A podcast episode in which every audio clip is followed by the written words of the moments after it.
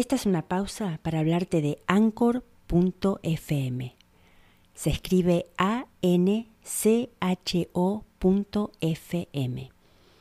Es una aplicación gratis para producir y publicar tu propio podcast. Es muy fácil de utilizar. Lo puedes hacer desde tu iPhone o tu Android y también desde tu computadora. Tiene música, transiciones, hasta podés editar tus grabaciones. Algo que me encanta, podés hacer reportajes. Todo esto es gratis. No te pierdas esta oportunidad de poner tu creatividad en marcha. Baja la aplicación gratis de Anchor o visita anchor.fm para comenzar.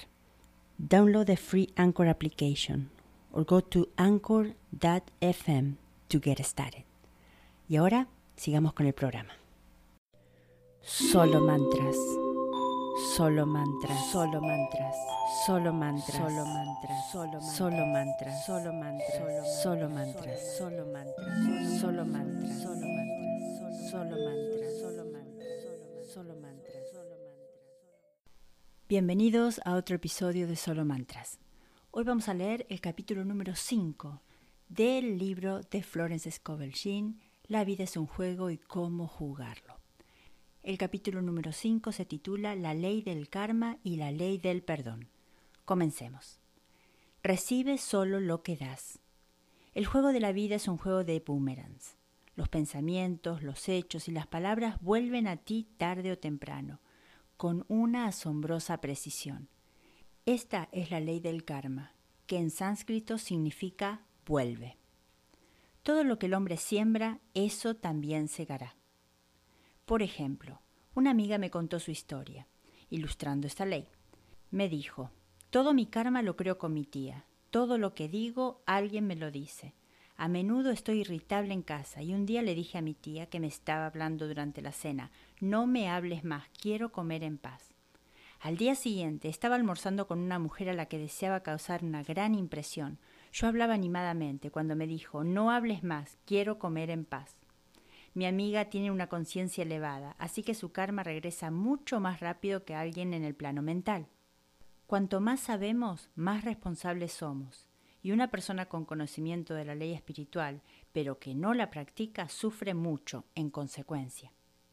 El temor al Señor, la ley, es el comienzo de la sabiduría. Si leemos la palabra el Señor como la ley, hará muchos pasajes en la Biblia mucho más claros. La venganza es mía, yo repagaré, dice el Señor, que lo reemplazamos por la ley. Es la ley de la toma de venganza, no Dios. Dios ve al ser humano perfecto, creado a su propia imagen, que es nuestra imaginación, y a quien se ha dado poder y dominio. Esta es la idea perfecta del ser humano, registrada en la mente divina, esperando que éste la reconozca, porque solo podemos ser lo que nos vemos siendo, y solo podemos alcanzar lo que nos vemos alcanzando. Nunca nada sucede sin un espectador, es un refrán antiguo. Un ser humano ve primero su fracaso o su éxito, su alegría o su dolor, antes de que estos se hagan visibles en las escenas establecidas en su propia imaginación. Hemos observado esto en la madre imaginando la enfermedad de su hijo, o en una mujer que ve el éxito de su marido. Jesucristo dijo, y conoceréis la verdad y la verdad os hará libres. Entonces, vemos que la libertad de todas las condiciones infelices proviene del conocimiento, un conocimiento de la ley espiritual. La obediencia precede a la autoridad y la ley obedece al ser humano cuando éste obedece la ley. La ley de la electricidad debe obedecerse antes de que ésta se convierta en nuestra sirviente, cuando la manejamos con ignorancia, se convierte en enemigo mortal. Así es con las leyes de la mente. Por ejemplo, una mujer con una fuerte voluntad personal deseaba la casa de un conocido y con frecuencia creaba imágenes mentales de sí misma viviendo en esa casa. Con el tiempo, el hombre murió y ella finalmente se mudó a la casa. Varios años después, cuando tuvo conocimiento de la ley espiritual, me dijo, ¿Crees que tuve algo que ver con la muerte de ese hombre? Respondí, sí. Tu deseo era tan fuerte que todo le abrió paso para que se cumpliese. Sin embargo, ya pagaste tu deuda kármica. Tu esposo, a quien amabas con devoción, murió poco después, y la casa fue un elefante blanco en tus manos durante años. El propietario original, sin embargo, no podía haber sido afectado por tus pensamientos si él hubiera estado positivo en la verdad, ni su esposo, pero ambos estaban bajo la ley kármica. La mujer, sintiendo aquel gran deseo por la casa, debió haber dicho, inteligencia infinita, dame la casa correcta, una igualmente encantadora esta, la casa que es mía por derecho divino. La selección divina habría dado satisfacción perfecta y habría traído el bien a todos. El patrón divino es el único patrón seguro para trabajar. El deseo es una fuerza tremenda y debe encauzarse por los canales correctos o se produce el caos. Al demostrar, el paso más importante es el primer paso, y este es pedir en forma correcta. Siempre debemos pedir solo lo que es nuestro por derecho divino. Volviendo a la ilustración, si la mujer hubiera adoptado esa actitud, si esta casa que deseo es mía, no puedo perderla, si no lo es, dame su equivalente. El hombre podría haber decidido mudarse armoniosamente, si hubiese sido la elección divina para ella, u otra casa le había sido dada en sustitución. Cualquier cosa forzada a manifestarse a través de la voluntad personal siempre es mala vida y tiene siempre un éxito negativo. Somos advertidos, hágase mi voluntad, no la tuya. Y lo curioso es que siempre obtenemos exactamente lo que deseamos cuando renunciamos a nuestra voluntad personal, permitiendo así que la inteligencia infinita trabaje a través de nosotros. Estad firmes y ved la salvación del Señor, que es la ley. Por ejemplo, una mujer vino a mí con una gran angustia. Su hija había decidido hacer un viaje muy peligroso y la madre estaba llena de miedo. Había usado todos los argumentos, había señalado los peligros que podía encontrar y le había prohibido ir, pero la hija se había vuelto cada vez más rebelde y decidida.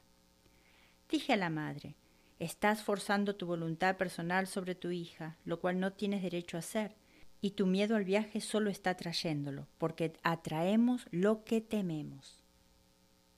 Luego agregué, déjate llevar, quítale las manos mentales de encima, ponlo en las manos de Dios y usa esta afirmación. Pongo esta situación en las manos del amor y la sabiduría infinita. Si este viaje es el plan divino, lo bendigo y no lo resistiré pero si no está divinamente planificado, doy gracias porque ahora se está disipando y desapareciendo. Uno o dos días después su hija le dijo, Madre, he renunciado al viaje, y la situación volvió a la normalidad. Es el aprender a quedarse quieto lo que nos parece tan difícil. He tratado esta ley en forma más completa en el capítulo de la no resistencia. Daré otro ejemplo de siembra y cosecha que me llegó de la manera más curiosa. Una mujer vino a decirme que había recibido un billete de 20 dólares falsos que le habían dado en el banco. Estaba muy preocupada porque decía, la gente del banco nunca reconocerá su error. Respondí, analicemos la situación y descubramos por qué lo atrajiste. Ella pensó unos momentos y exclamó, lo sé, le envié a un amigo mucho dinero de mentira, del que se usa en los teatros, solo por broma. Entonces la ley le había enviado de vuelta un poco del dinero de mentira, pues la ley no entiende de bromas. Dije, ahora recurriremos a la ley del perdón y neutralizaremos la situación. El cristianismo se basa en la ley del perdón. Cristo nos ha redimido de la maldición de la ley kármica, y el Cristo que está dentro de cada uno de nosotros es nuestro redentor y salvación de todas las condiciones inarmónicas. Entonces dije, Espíritu infinito, apelamos a la ley del perdón y damos gracias porque ella está bajo de la gracia y no de la ley, y no puede perder esos 20 dólares que son suyos por derecho divino. Ahora, le dije, regresa al banco y dile sin miedo que este billete te lo entregaron allí por error. Ella obedeció, y para su sorpresa se disculparon y le dieron otro billete, tratándola con la mayor cortesía. Así que el conocimiento de la ley nos da el poder de borrar nuestros errores, no podemos obligar a lo externo a hacer lo que no es. Si deseas riquezas, primero debes ser rico en conciencia. Por ejemplo, una mujer vino a pedirme tratamiento para la prosperidad. Ella no se interesaba mucho por los asuntos de su hogar y su casa, estaba muy desordenada. Le dije, si quieres ser rica, debes ser ordenada. Todos los que tienen gran riqueza son ordenados, y el orden es la primera ley del cielo. Y añadí, Nunca te volverás rica con una cerilla quemada en tu alfiletero. La mujer tenía un gran sentido del humor y comenzó de inmediato a poner la casa en orden. Reorganizó los muebles, enderezó los cajones de la cómoda, limpió las alfombras y pronto tuvo una gran demostración financiera, un regalo de un pariente. La mujer cambió y ahora se mantiene actualizada en sus asuntos financieros, siempre atenta a los asuntos externos y esperando prosperidad, sabiendo que Dios es su proveedor. Mucha gente ignora el hecho de que los regalos y las cosas son inversiones y que acaparar y guardar invariablemente conducen a perder. Hay quienes reparten y les he dado más, y hay quienes retienen más de lo que es justo y tienden a la pobreza. Por ejemplo, conocí a un hombre que quería comprar un abrigo de piel. Él y su esposa fueron a varias tiendas, pero no encontraron el que él quería, pues todos le parecían que se veían demasiado baratos. Finalmente le mostraron uno que según el vendedor estaba valorado en mil dólares, pero que el gerente se lo vendería por 500 dólares, pues era el final de la temporada. Sus posesiones financieras ascendían alrededor de 700 dólares. La mente racional hubiera dicho, no puedes permitirte gastar todo lo que tienes en un abrigo, pero él era muy intuitivo y nunca razonaba. Se volvió hacia su esposa y le dijo, si me compro este abrigo ganaré muchísimo dinero. Entonces su esposa consistió débilmente. Aproximadamente un mes después recibió una comisión de diez mil dólares. El abrigo lo hizo sentir rico y lo conectó con el éxito y la prosperidad. Sin el abrigo no habría recibido la comisión. Fue una inversión que pagó grandes dividendos. Si se ignoran estas indicaciones para gastar o para dar, la misma cantidad de dinero se irá o se gastará, pero de una manera infeliz y poco interesante. Por ejemplo, una mujer me dijo que en el Día de Acción de Gracias informó a su familia que no tenían dinero para una cena de Acción de Gracias. Aunque tenía el dinero, decidió ahorrarlo. Unos días más tarde, alguien entró en su habitación y robó de su cajón la cantidad exacta que le hubiera costado la cena. La ley siempre respalda a quien gasta sin miedo, con sabiduría. Por ejemplo, una de mis alumnas estaba de compras con su sobrinita. La niña quería un juguete, pero ella le decía que no tenía dinero para comprárselo. De repente se dio cuenta de que estaba apelando a la carencia y no al reconocimiento de Dios como su proveedor. Así que compró el juguete y de camino a casa se encontró en la calle la cantidad exacta de dinero que había pagado por él. Nuestro suministro es inagotable e infalible cuando tenemos plena confianza, pero la fe o la confianza deben preceder a la manifestación. De acuerdo con tu fe, así te será dado. La fe es la sustancia de las cosas que se esperan, la evidencia de las cosas que no se pueden ver, porque la fe mantiene la visión estable, y las imágenes adversas se disuelven y disipan, y a su debido tiempo cosecharemos si no desmayamos. Jesucristo trajo las buenas nuevas, el Evangelio, de que había una ley más elevada que la ley del karma, y que esa ley trasciende la ley del karma. Es la ley de la gracia o del perdón. Es la ley que nos libera de la ley de causa y efecto, de la ley de la consecuencia. Bajo la gracia, no bajo la ley. Se nos dice que en este plano el ser humano cosecha donde no ha sembrado. Los dones de Dios simplemente se derraman sobre él. Todo lo que el reino ofrece es suyo. Este estado continuo de bienaventuranza espera a aquel que ha superado el pensamiento del mundo. En el pensamiento del mundo hay tribulación, pero Jesucristo dijo, Ten ánimo, yo he vencido al mundo.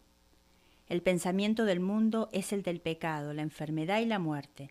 Él vio su irrealidad absoluta y dijo que la enfermedad y el dolor pasarán y que la muerte misma, el último enemigo, será vencida. Ahora sabemos, desde un punto de vista científico, que la muerte podría superarse estampando la mente subconsciente con la convicción de la eterna juventud y la vida eterna. El subconsciente, siendo simplemente poder o energía sin dirección, ejecuta órdenes sin cuestionar. Trabajando bajo la dirección del superconsciente, el Cristo o Dios dentro de nosotros, se lograría la resurrección del cuerpo.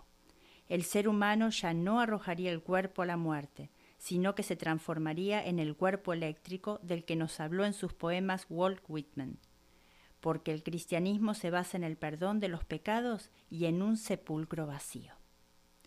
Así llegamos a este capítulo maravilloso y de corazón espero que estén aprendiendo un montón y lo estén poniendo en práctica. Y como siempre, Gracias por estar. Solo mantras.